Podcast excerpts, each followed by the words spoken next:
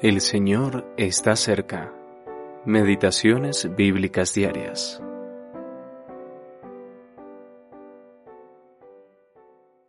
No quebrará la caña cascada.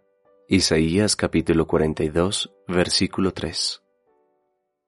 La caña cascada y el pábilo humeante. Primera parte. Los pastores solían tocar dulces melodías con las cañas pero cuando se resquebrajaban, las cañas se volvían inútiles, pues el aire se escapaba por las grietas. Cuando una de estas cañas se dañaba, el pastor la tiraba o incluso la rompía por completo. ¿Eres una caña cascada? ¿Ya no eres capaz de producir dulces melodías al servicio del Señor? Quizás tu vida, tu mente, tu corazón o tu cuerpo se han resquebrajado y piensas, oh, ya no soy bueno para nada ni nadie. El Señor Jesús dice, ven a mí, tráeme tu corazón, tu mente o tu cuerpo resquebrajados, te voy a usar, pues nunca quebraré la caña cascada. El Señor Jesús quiere que seamos una melodía para este mundo roto.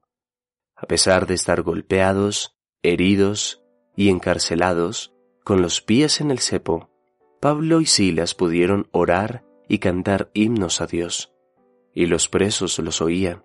Hechos capítulo 16 versículo 25. Fueron encarcelados por su fidelidad al Dios vivo, pero el Señor puso una canción en sus corazones. Si no hubieran cantado esa noche, quizás no tendríamos el versículo 31. Cree en el Señor Jesucristo y serás salvo, tú y tu casa. Si decides cantar a medianoche, en medio de la oscuridad y las pruebas, a través de decepciones y conflictos, siempre habrá almas encadenadas al pecado que te escucharán, prisioneros en las garras del miedo, las preocupaciones y las dudas que estarán poniendo atención, y el Señor podrá librarlos por el canto que surgirá de tu corazón.